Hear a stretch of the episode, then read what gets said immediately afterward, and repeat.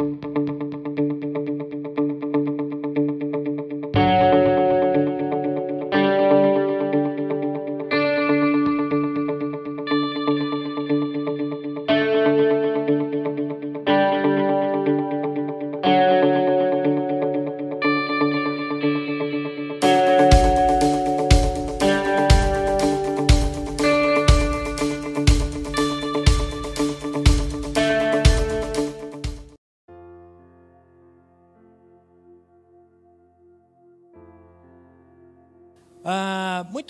tema de hoje: não existe família perfeita. Aliás, subtema, né? O tema é a minha família, é a minha, o meu campo missionário. Mas eu quero trabalhar hoje o seguinte tema: não existe família perfeita. E se a sua for perfeita, me convide para morar uns dias que eu vou fazer ela ficar imperfeita, né? Porque todos nós temos famílias, todos nós temos uma família, todos nós nascemos em um lar e esse lar tem problemas. E eu quero convidar a você nessa manhã a abrir comigo a sua Bíblia, por favor, no livro uh, de Gênesis 45. E eu não combinei nada com, com o irmão Osiel, ele falou sobre José agora há pouco, e será a base do nosso, da nossa conversa hoje aqui com você. E eu quero te convidar a abrir em Gênesis 45, uh, do versículo 1 a 15. Gênesis 45, do verso 1 a 15, vai dizer assim a palavra de Deus: A essa altura, José já não podia mais conter-se diante de todos os que ali estavam, e gritou: Façam sair todos. Assim, ninguém mais estava presente quando José se revelou aos seus irmãos. E ele se pôs a chorar tão alto que os egípcios o ouviam. E a notícia chegou ao palácio do Faraó. Então disse José aos seus irmãos: Eu sou José. Meu pai ainda está vivo?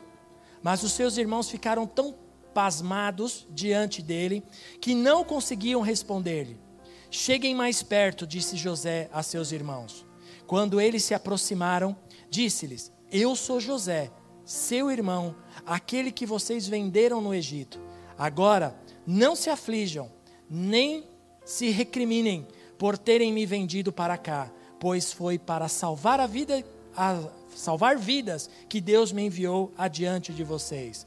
Já houve dois anos de fome na terra, e nos próximos cinco anos não haverá cultivo nem colheita, mas Deus me enviou à frente de vocês para lhe dar livramento. Assim, para preservar um remanescente nesta terra e para salvar-lhes a vida com um grande livramento. Assim, não foram vocês que me mandaram para cá, mas sim o próprio Deus. Ele me tornou ministro do Faraó e me fez administrador de todo o palácio e governo de todo o Egito.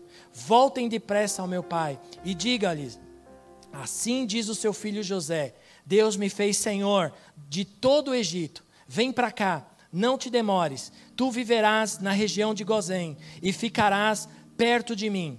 Tu, os teus filhos, os teus netos, as tuas ovelhas, os teus bois e todos os teus bens. Eu te sustentarei ali, porque ainda haverá cinco anos de fome. Do contrário, tu e a tua família e todos os teus rebanhos acabarão na miséria. Vocês estão vendo com os seus próprios olhos o meu irmão e meu irmão Benjamim também, que realmente eu sou, é, sou eu quem estou falando com vocês. Contem a meu pai quanta honra me prestam no Egito e tudo o que vocês mesmos testemunharam, e tragam meu pai para cá, depressa. Então ele, lançou, ele se lançou chorando ao, sobre os seus irmãos, sobre o seu irmão Benjamim, e o abraçou. E Benjamim também o abraçou, chorando. Em seguida, beijou todos os seus irmãos e, e chorou com eles. E só depois os seus irmãos conseguiram conversar com ele. Uma leitura longa, é, mas necessária para que a gente possa entender o, sobre aquilo que Deus tem para você essa manhã. O princípio é entendermos que não existe família perfeita e sua família também não é perfeita, como a minha também não é perfeita. Ah, e a imperfeição atinge a todos, desde as famílias, a todas as famílias, desde as famílias mais simples até a família real, uh, existem os seus problemas, existem as suas lutas, os seus suas dificuldades. E também a gente precisa entender que a Bíblia, as famílias na Bíblia, também uh, não, a Bíblia fez questão, os seus escritores fizeram é, questão de não esconder para nós, os leitores, os problemas das famílias que haviam nas famílias, tanto dos patriarcas como as famílias mais antigas, do Novo Testamento, do Antigo Testamento, todas as famílias tinham as suas lutas, tinham as suas dificuldades. E a origem dessa, dessa, desse problema no meio da família começou a acontecer no meio de uma família, da primeira família que foi criada por Deus. Ela começou a, a, a, a ser expandida a partir daí. Foi uma. A gente costuma brincar que é uma, uma, uma folha original que foi tirado várias cópias e nessa original tinha uma manchinha e todas as cópias saíram com essa mancha também.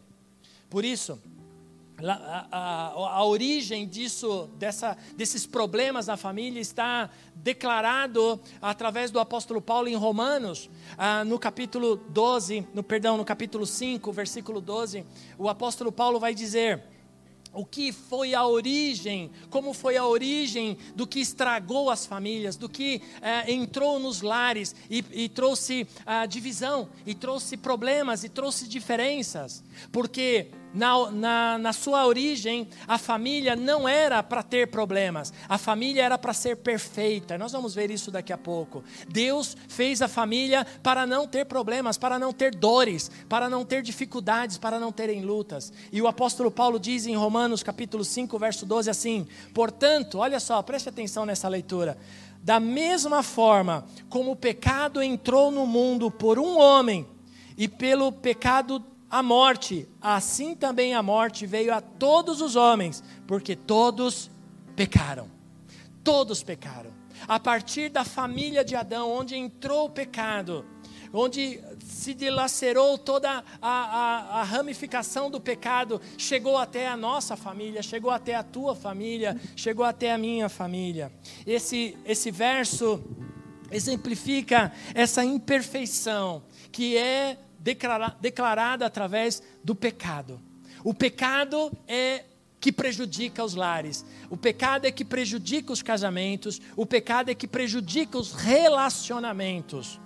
Por isso, mas o melhor de tudo, amados, queridos irmãos, é que a Bíblia que mostra a imperfeição das famílias, que mostra as dificuldades das famílias que a qual foi escrita, ela também aponta o caminho para a solução dos problemas dentro da família. E até mesmo os discípulos, já em Atos capítulo 16, verso 31, os discípulos ah, afirmam ah, qual é o resultado da, da, daquilo que pode mudar a história da, da família. Que ele diz assim: creia no Senhor Jesus e será salvo, você e a sua casa.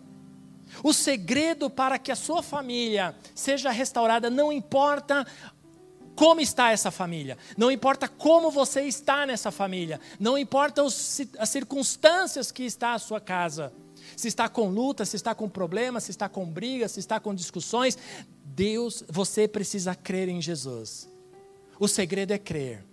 Você crer, eu então a sua casa será, você e a sua casa será salvo. A resposta, o segredo é crer. No que você tem crido? No que você tem acreditado?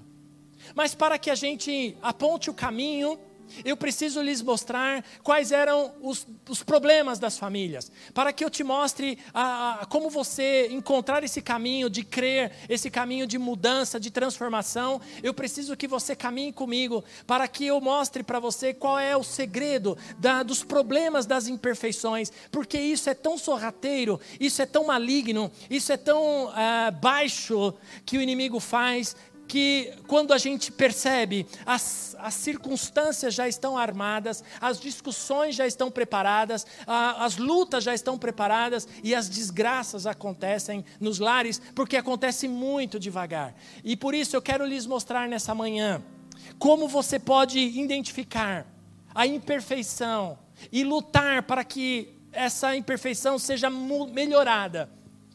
Melhorada, perfeita nunca será. Quero lhes dizer isso, infelizmente. Mas pode ser melhorado, pode ser trabalhado, pode ser ah, arrumado a situação. Não importa quantos anos já fazem que está nessa situação o seu casamento, há quanto tempo já faz que você está nessa situação com os teus filhos. Hoje, você pode encontrar esse caminho, se você quiser, para você e para a sua vida. Primeiro, a primeira família criada por Deus está em Gênesis capítulo 1, verso 27. Você conhece a história, mas eu quero ler para você. Quero que você leia comigo também. Gênesis capítulo 1, versículo 27 a 31. Vai dizer assim: Olha só que bacana. Você já deve ter lido isso várias vezes ou ouvido pregações desta, mas Diz assim o texto: Criou Deus o homem, a sua imagem, a imagem de Deus o criou, homem e mulher, os criou. Deus os abençoou, ele disse: Sejam férteis, multipliquem-se, encham e subjuguem a terra, dominem sobre os peixes do mar, sobre as aves do céu, sobre todos os animais que se movem pela terra. Disse Deus: Eis que dou a vocês todas as plantas que nascem, e, e toda a terra, e produzem sementes, e toda árvore que dá frutos como, com sementes. Eles, elas servirão de alimento para você. E dou todos os vegetais com, como alimento e tudo que tem em si fôlego de vida. A todos os grandes animais da terra, todas as aves do céu, toda criatura que se move rente ao chão. E assim foi. Olha que bacana. E Deus viu tudo que havia feito, e tudo havia ficado muito bom. Passaram-se a tarde e a manhã, e esse foi o sexto dia. Deus olha e diz: tudo ficou muito bom. A família que Deus havia criado ali, ele estava falando do homem da mulher, Adão e Eva, ele olhou e disse: ficou muito bom isso que eu fiz. Era para ser muito bom. A família era para ser boa, era para ter bons relacionamentos, era para dominar sobre todas as coisas da terra, era para ter domínio sobre toda a criação. A família era para ser boa. Deus se alegrou o verso 31 diz: E viu Deus que tudo que havia feito, tudo que ele fez era muito bom. É muito bom. Muito bom indica que a família criada era ótima em todos os seus aspectos: físico, moral, intelectual e também espiritual. Não era para termos diferenças não era para termos distinções, porque essa família que seria a matriz, seria a matriz de todas as outras famílias. Nós estaríamos aí inclusos, nós, aliás, estávamos inclusos aí. Deus estava olhando para você e estava falando: é muito bom. Essa pessoa é muito bom. Esse meu filho é muito bom. Estou muito feliz. Mas, tem um mas aí, né? Mas, por causa da desobediência, do pecado, não somente do, do casal em si, Adão e Eva, mas a família tornou-se defeituosa na sua essência. Toda família tem um defeito. Toda família tem um defeito. A família original rompeu essa relação espiritual com Deus, com o seu Criador. E aquilo que era muito bom aos olhos de Deus já não ficou mais tão bom vieram as consequências. Há consequências do rompimento, dessa, desse rompimento, dessa ligação que nós tínhamos direto com Deus. Há um rompimento, e no capítulo 3, eu não vou ler porque é uma leitura longa, no capítulo 3, do, cap, do verso 7 em diante, você pode ver em casa, você vai ver que há pelo menos seis características desse rompimento, que, que fez o, a família matriz romper com tudo que acontece até hoje. O senso de vergonha se perdeu por causa do pecado, o senso de culpa foi manifestado, as dificuldades com o obstáculo da natureza, aquele domínio que eles tinham com a natureza se perdeu, se perdeu o controle das coisas com a natureza, com os animais, com tudo mais. Ah, houve uma perversão, uma perversão moral no meio do, dos homens morte espiritual e morte física. Tudo isso aconteceu através do pecado. As consequências estão aí. Medo, estão comigo, amém? Medo, fuga, foram se esconder, terra amaldiçoada, coisas é, é, malditas, é, inimizades, sofrimentos, dor, fadiga, cardos, eu não sei o que é cardos até hoje, mas eu coloquei aqui, suor, pó e expulsão do paraíso. Tudo isso veio como consequência de uma situação. Por isso, a imperfeição na família tem origem, segundo a palavra de Deus, na corrupção da natureza humana e individual. Por isso é necessário, irmãos, que essa família que você vive, essa família que você está inserido, que foi Deus que te deu. E eu tenho certeza que já aconteceu isso com você, porque quando eu era mais novo, há uns poucos tempos atrás, ah, eu. Vocês são fogo. Lá, quando eu era adolescente, tá bom? Eu, eu, eu olhava algumas famílias e eu falava assim: por que, que eu não nasci naquela família? Você já fez essa, essa pergunta? Você olhou para uma família tão boa, tão perfeita, aos seus olhos, não é? Porque você está de fora. E eu dizia para mim mesmo assim: puxa vida, por que, que a minha família é tão B.O.? Por que, que eu não estou naquela família? Por que, que eu não nasci naquela família? Aquela família é tão legal, é tão bacana, é tão assim. O pai é tão legal, a mãe é tão bacana, os irmãos são da hora. Que nada. É porque você não está morando, acordando e dormindo ali. Mas o salmista Davi, no Salmo 51, verso 1, vocês estão comigo, amém? Abra sua Bíblia. O salmista, ele vai dizer o seguinte sobre essa, essa mancha, sobre esse pecado que está enraizado na família desde sempre. Ele vai dizer assim: Tem misericórdia de mim, ó Deus, por teu amor, por tua grande compaixão. Olha só o que ele pede: apaga as minhas transgressões Lava-me de toda a minha culpa e purifica-me do meu pecado, pois eu mesmo reconheço as minhas transgressões e o meu pecado sempre me persegue. Contra ti, só contra ti pequei e fiz o que tu reprovas, de modo que é que justa é a tua sentença e tens razão em condenar-me. Sei que sou pecador desde que nasci, sim, desde que me concebeu a minha mãe. Mas olha o verso seguinte, o verso 7 é fantástico. Pula um verso aí, por favor. Verso 7 diz assim: Olha o que ele pede: Purifica-me como isopo, e ficarei puro. Lava-me, e mais branco do que a neve eu serei. A condição, meu amado, está em você. Por isso, a primeira, a primeira, o primeiro conselho que eu lhe dou essa manhã é que você pare de olhar para a sua família como um todo e olhe para você. Sua família tem saída? Tem, mas começa em você. Não adianta olhar para tua esposa, para teu marido, ó, enquanto você não mudar, nossa casa não vai mudar. Esquece.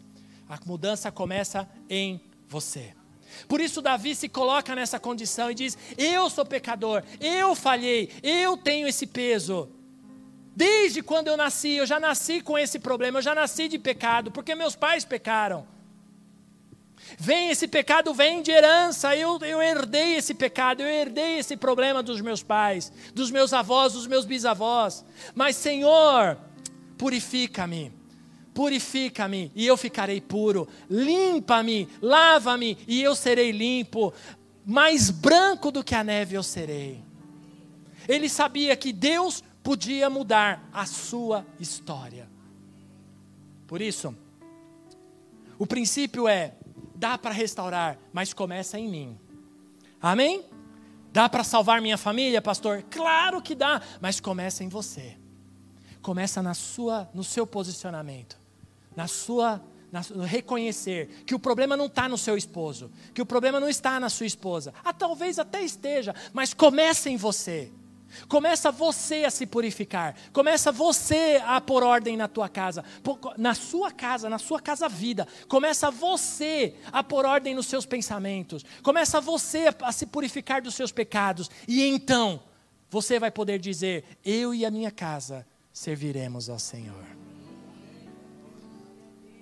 Cada família possui as suas virtudes e os seus defeitos. Sim ou não? Eu posso, ah, você pode afirmar, se eu sair aqui com o microfone fazendo umas entrevistas e eu perguntar, o que tem de bom na sua família? Ah, tem de bom, pastor, que minha mãe faz um, um, um como é que chama aquela comida mineira? Que eu esqueci o nome.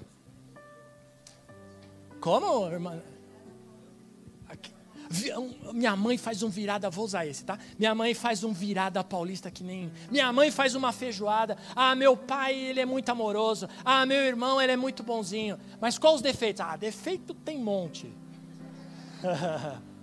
Aliás, defeitos são mais do que as virtudes, eu costumo dizer. Mas se você olhar mais os defeitos, você nunca vai enxergar as virtudes. Por isso, o segundo convite, o segundo conselho é de deixar de olhar os problemas porque enquanto estivermos olhando os problemas, não vamos conseguir enxergar as virtudes. Quais são as virtudes que sua família tem? Ah, tem muitos. Meu pai é um ótimo contador de história, meu pai canta, meu pai é fiel, meu pai é isso, meu pai é aquilo. Vai sair histórias, eu tenho certeza. Vai sair coisa boa. Sai ou não sai? Sai! Eu estou declarando pela fé que sai na tua vida. Vai sair coisa boa da tua casa. Amém? Oh Jesus, ajuda-nos. Cada família possui a sua virtude e os seus defeitos.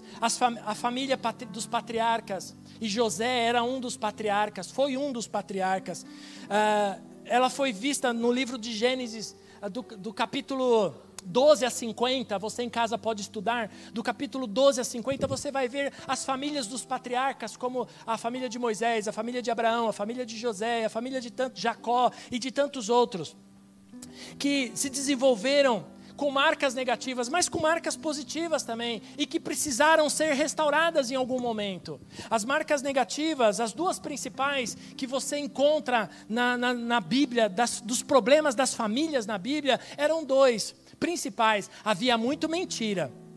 Havia muita mentira. Ó, põe teu coração aqui em mim. Tem mentira lá na família, na nossa família, sim ou não? Ixi, assim ó, de monte mentira. Até hoje.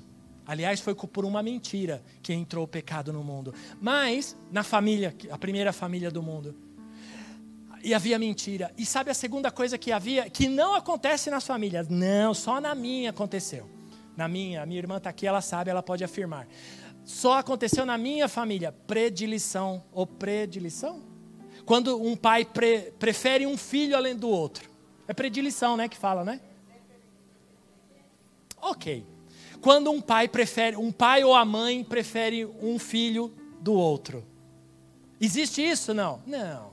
Não, gente, não existe. Só na minha casa. Por isso, olha só Nesse texto primeiro, nós estamos com base em José. Em Gênesis capítulo 37, versículo 4, vocês vão ver a predilição. Predilição. Predilição. Estou cismado. Preferência, vou usar, o pastor Davi me corrigiu. Preferência, tá bom? A preferência do pai pelo filho. Não vou usar mais predilição. Gênesis 37, 4 vai dizer assim: Quando seus irmãos, olha só, põe teu coração na leitura da palavra. Quando seus irmãos viram, olha só, está falando de José e seus irmãos aqui. Quando seus irmãos viram que o pai gostava mais dele do que de qualquer outro filho, odiaram-no e não conseguiam falar com ele amigavelmente. Jacó gostava mais de, de José do que os dos outros filhos. Por quê? Porque jo, José era filho de Raquel, e Raquel era a mulher que Jacó amava de verdade. Ele tinha outras esposas, mas Raquel era a esposa que ele mais amava. E ela lutou para ter filhos, porque ela foi estéril. E ele orou por muitos anos para que ela pudesse engravidar.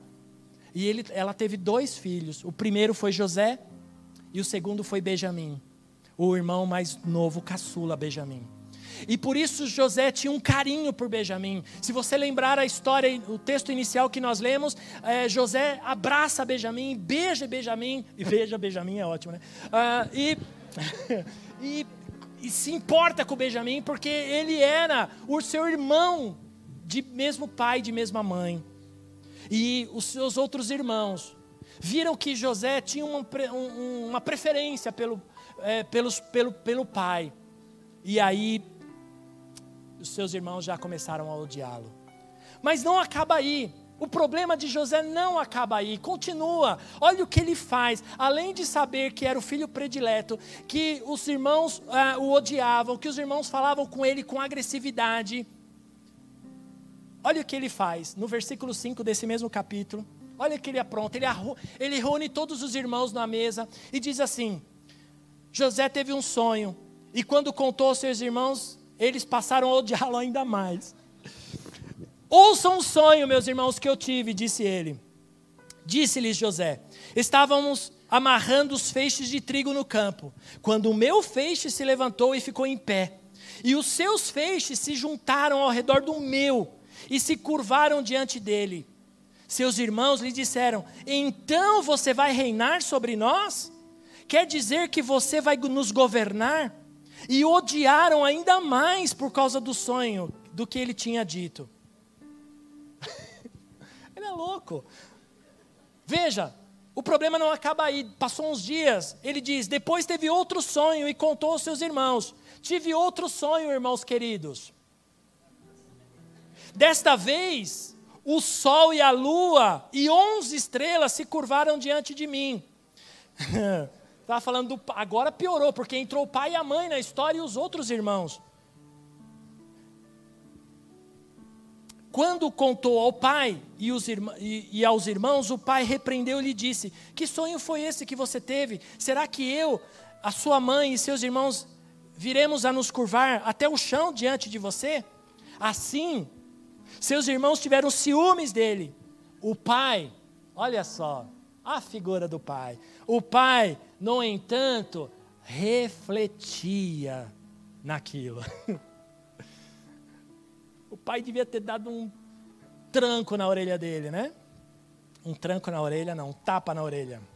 E aí, quero te dar o terceiro conselho.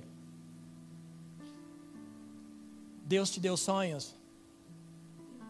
O Osiel falou de sonhos agora, que José era um sonhador, é verdade. Mas sabe qual foi o erro de José? falar dos sonhos para as pessoas erradas. Seus sonhos, não fale para qualquer um. Viu, minha irmã? Não conte os sonhos que Deus te deu para qualquer um. Guarde com você. Ou então para aquela pessoa que você confia mesmo, que é teu parceiro, que é teu amigo mesmo. De uns anos para cá,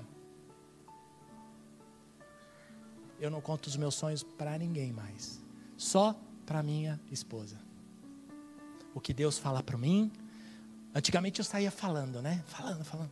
E isso dá problemas. José teve problemas. Contar os sonhos para pessoas erradas vai gerar ciúmes, inveja e ódio.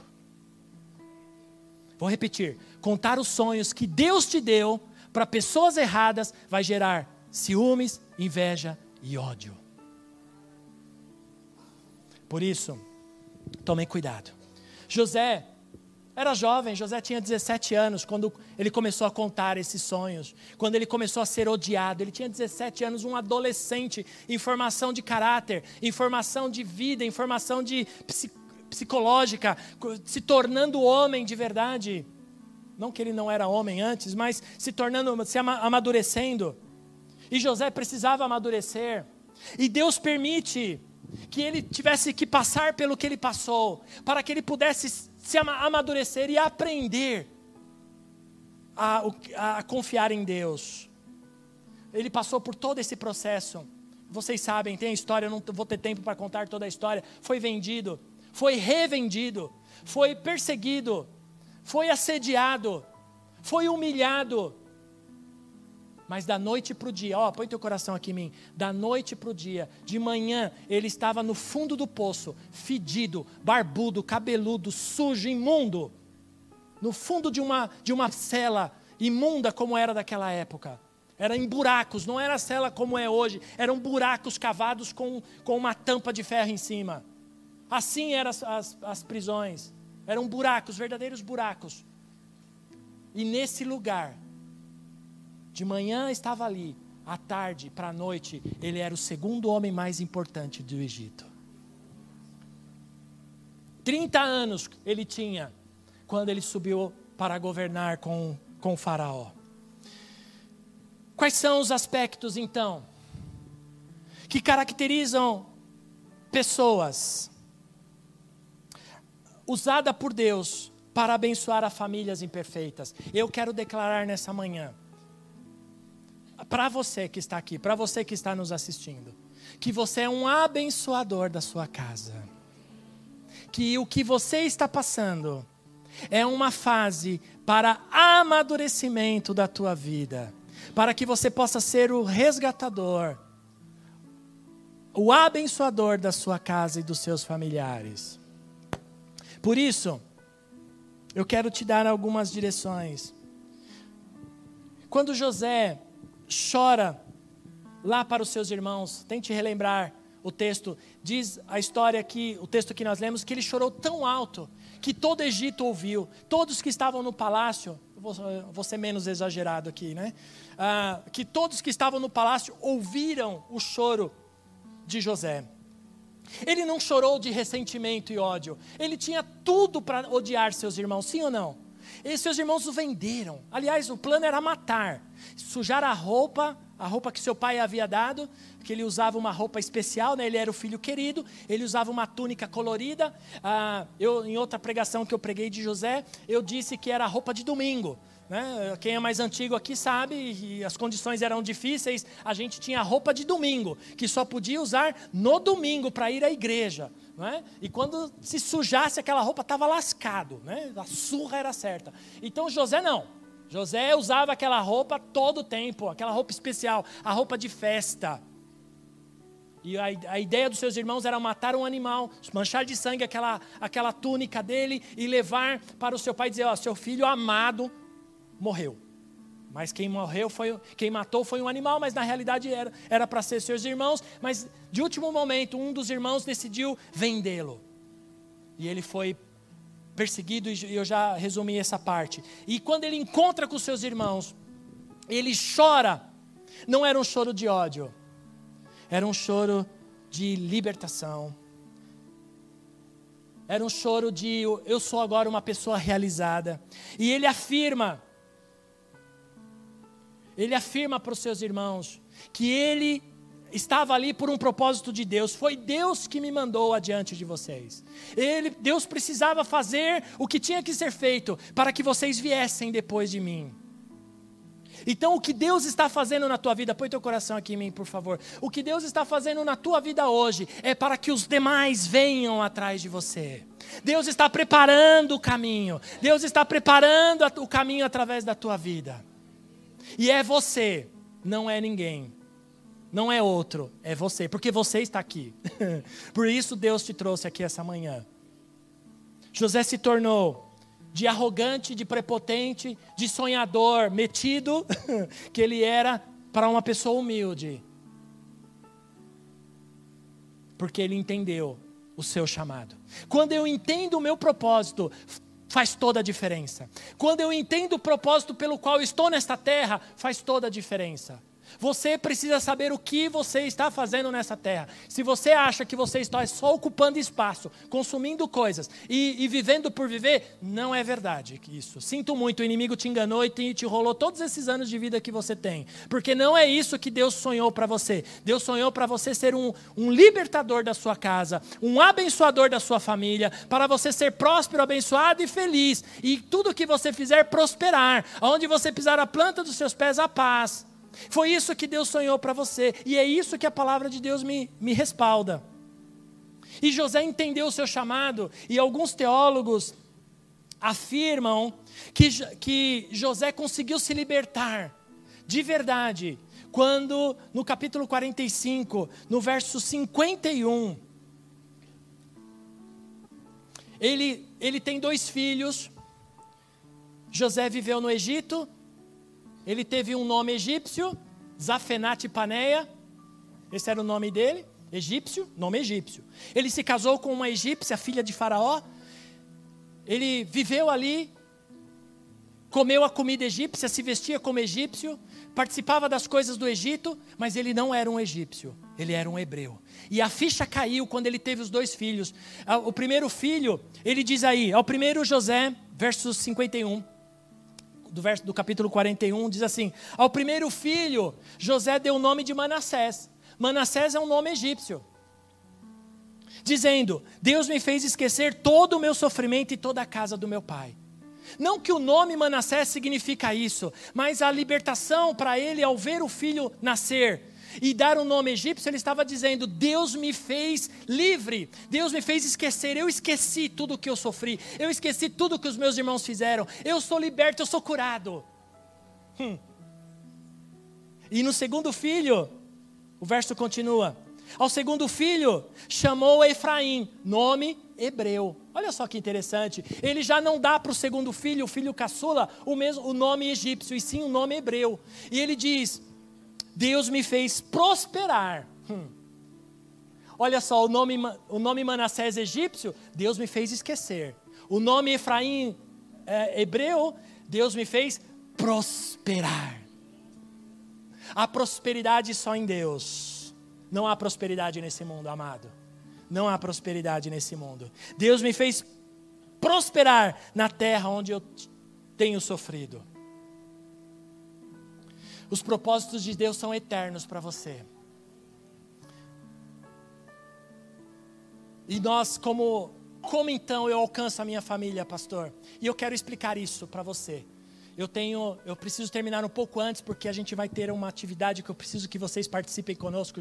Depois eu vou explicar. Calma que não vai ser nada de chamar à frente para falar nome não, fica tranquilo. Mas uh, eu quero que que você entenda como, como eu posso alcançar a minha família então? Como eu posso evangelizar a minha família? Como eu posso ser um diferenciador lá? Como eu posso fazer a diferença? Como eu posso mudar a história da minha família? Primeiro, você precisa entender como funciona a família através das gerações.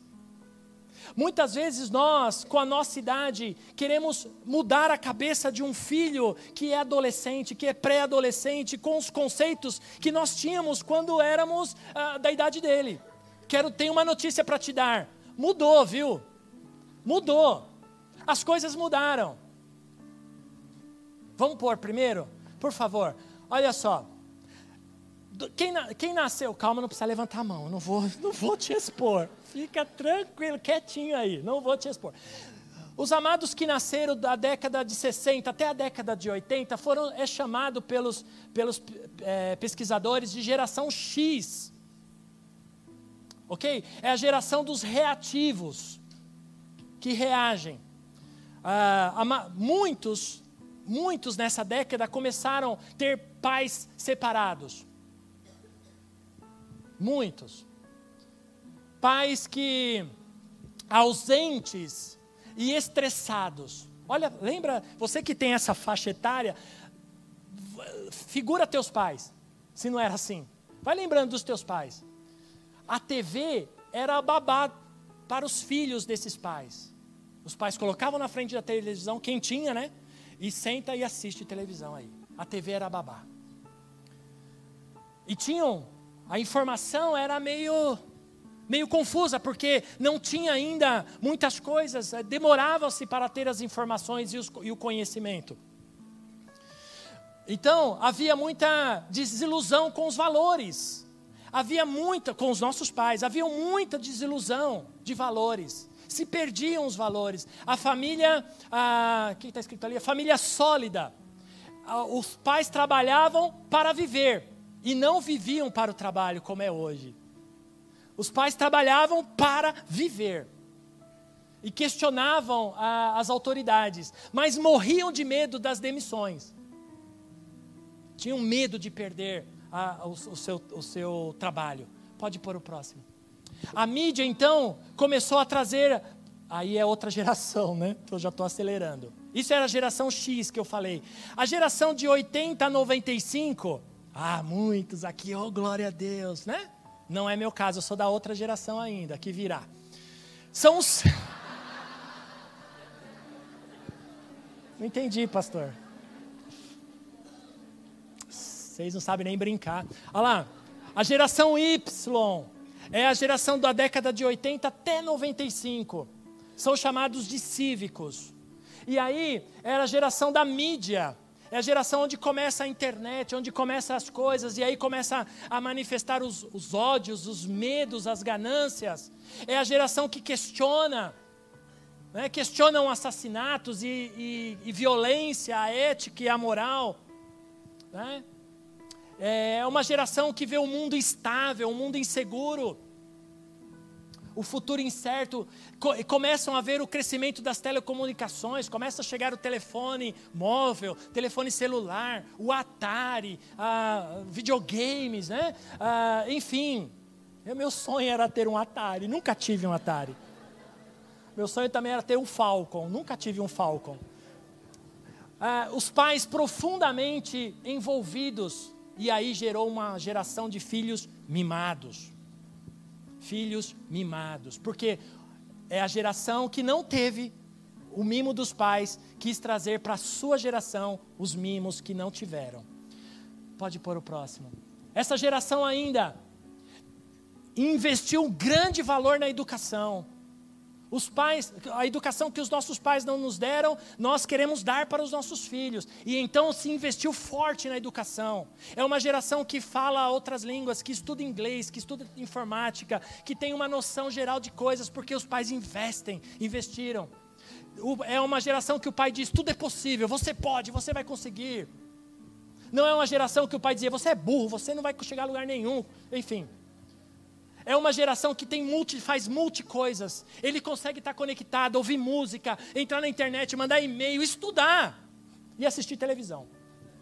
É uma geração de ansiosos, muito ansiosos. É uma geração que está sempre conectada, engajada em ondas, ah, em obras, em causas sociais e ONGs.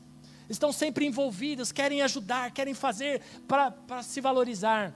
E são extremamente consumistas. Aí vem a última geração que nós estamos vivendo. E vai vir uma outra geração depois dessa, que estão ainda estudando como vai ser. Mas é a geração Z. A geração que eu estou inserido, que eu nasci, 1995 até hoje. É a, é, é a geração chamada dos adaptáveis. É a geração chamada silenciosa. Vocês vão entender por quê. É a geração do WhatsApp. Tudo é nos, nos dois polegares tudo é nos dois dedinhos. É a geração que não desconecta jamais. São nativos digitais, nasceram com um computador na mão, nasceram com um tablet, com um celular na mão. Ah, é a geração do videogame, do mundo virtual paralelo. E por isso, às vezes, como o apóstolo falou aqui há uns domingos atrás, ele para falar com o filho precisa mandar WhatsApp, mesmo dentro de casa, porque o filho está lá no seu quarto, virtualmente conectado em alguma, algum lugar, falando com alguém, falando com sei lá quem e se envolvendo com não sei como. São os pais mais jovens. Tem os pais mais jovens. Os pais, e ambos trabalham. E são buscam mais riquezas e têm menos tempo para os filhos. De novo, se repetindo a história da geração a geração X. E é uma geração que tem um desenvolvimento muito precoce. Os jovens dessa geração estão namorando mais cedo, estão transando mais cedo, estão usando drogas mais cedo, estão se prostituindo mais cedo. E continua. A obediência, então, começa a perder os valores. Não obedecem mais os pais. Aliás, são os pais que obedecem os filhos ah, tem uma descrença na educação e carreiras formais, aquelas carreiras formais, querem uma carreira nova. Na realidade, eles querem montar o seu próprio negócio. Né? Essas carreiras médico, advogado, juiz. Não, esquece, eu não quero isso, eu quero ter o meu negócio. eu quero ganhar o meu dinheiro. É a geração do fone de ouvido. Você quer saber qual idade tem? De que geração que é? É só olhar. tem um fone de ouvido. Se não tem o um fone, está no bolso. Se não está ouvindo, está no bolso ou está na bolsa. O fone de ouvido, porque está sempre ouvindo alguma coisa, sempre ouvindo uma música, sempre ouvindo uma situação. Distração constantemente. É sempre distraídos. Tem pobres, são pobres de relacionamentos interpessoais e até com a família, infelizmente. E seus laços são momentâneos, são flashes apenas de relacionamento e são descartáveis. Eles trocam amigos como se trocam de roupa. Pronto. Terminou? Terminou. Como evangelizar isso? Você tem que se entender as gerações. Isso tudo está na internet, amados. Você pode buscar lá. Eu não, não inventei nada disso. Eu pesquisei na internet, tem um trilhão de, de, sites que falam sobre as gerações e você quer saber mais, você busca lá. Você tem filhos nessa faixa etária, a maioria dos amados que estão aqui, geralmente os filhos estão na, na Z, na geração Z. Vai lá, pesquisa, para você lidar com seu filho, para você lidar com a sua filha, lidar com aquele parente, para você evangelizar e ganhar, você precisa estar atento às mudanças das gerações. Infelizmente, infelizmente, e você precisa entender que Deus, foi Deus que permitiu tudo isso. E Deus continua no controle de tudo isso. E Ele quer mudar a sua vida para que você também faça diferença no meio dessas gerações. Não importa se você não pertença mais a essa geração, se você é da X, da sei lá qual geração, mas você pode mudar. Mas primeiro você tem que agir com sabedoria com estratégia, com entendimento. Sua família é o campo missionário? Claro que é. Sua família é o lugar onde você é, é, vai alcançá-lo? Sim, sem dúvida. Mas você precisa pensar: como eu mudo isso? Como eu devo fazer para restaurar essas imperfeições, então? Entendendo, reconhecendo. Primeiro, reconheça que a sua família não é perfeita. Segundo, reconhecer, que a sua, é, reconhecer as imperfeições que a sua família tem. Não importa que, que não há mais saída. O inimigo está dizendo não tem mais saída, não tem mais jeito. Isso não é verdade. Existe saída em Deus. Lute você mesmo. Lute você mesmo, assim como José lutou. Seja o redentor da sua família. Não dá mais para vir com a vara. Desculpa, amados, eu respeito quem pensa assim. Não dá para ir mais com a vara e com chinelo para uma geração Y, eh, perdão, a geração Z. Não dá mais. Aliás, você pode ser denunciado por isso. Você pode ser processado. Eu respeito quem, quem prega isso, quem pensa assim. Eu não faço isso. Essa geração quer conversa. Essa geração quer diálogo. Essa geração quer olhos nos olhos. É, põe teu coração aqui em mim, por favor. Essa geração quer que você sente com ele e fale o que você está pensando a respeito do que ele está fazendo. Infelizmente, para alguns pais tradicionais aqui, não para mim, eu não penso assim. Nós temos que atualizar, porque isso vai gerar mais ódio, mais raiva, mais conflito entre você e sua geração e seus filhos. Você pode ser o redentor da sua família. Você pode aquele, ser aquele que vai é, ganhar os seus filhos para o Senhor Jesus. Mas olha para as situações hoje. Se atualize, melhore, escute, ouça, entenda, reflita e depois converse. Tenha maturidade, porque é isso que Deus quer que nós façamos. Deus, quando chega lá no jardim, Ele não chega com a vara, ele não chega com chinelo para bater em Adão e Eva. Ele chega conversando. Onde está você? Onde estão vocês? O que vocês fizeram? Deus chega com conversa. Por isso, amados, é tempo de nós mudarmos a nossa forma de pensar e tratar com essa geração que está vindo. Porque nós estamos envelhecendo rápido, os tempos estão passando muito rápido, as mudanças estão acontecendo, as mudanças geracionais estão acontecendo a todo vapor. E nós precisamos entender que nós estamos envelhecendo. Olha só, eu estou usando óculos, onde já se viu um negócio desse?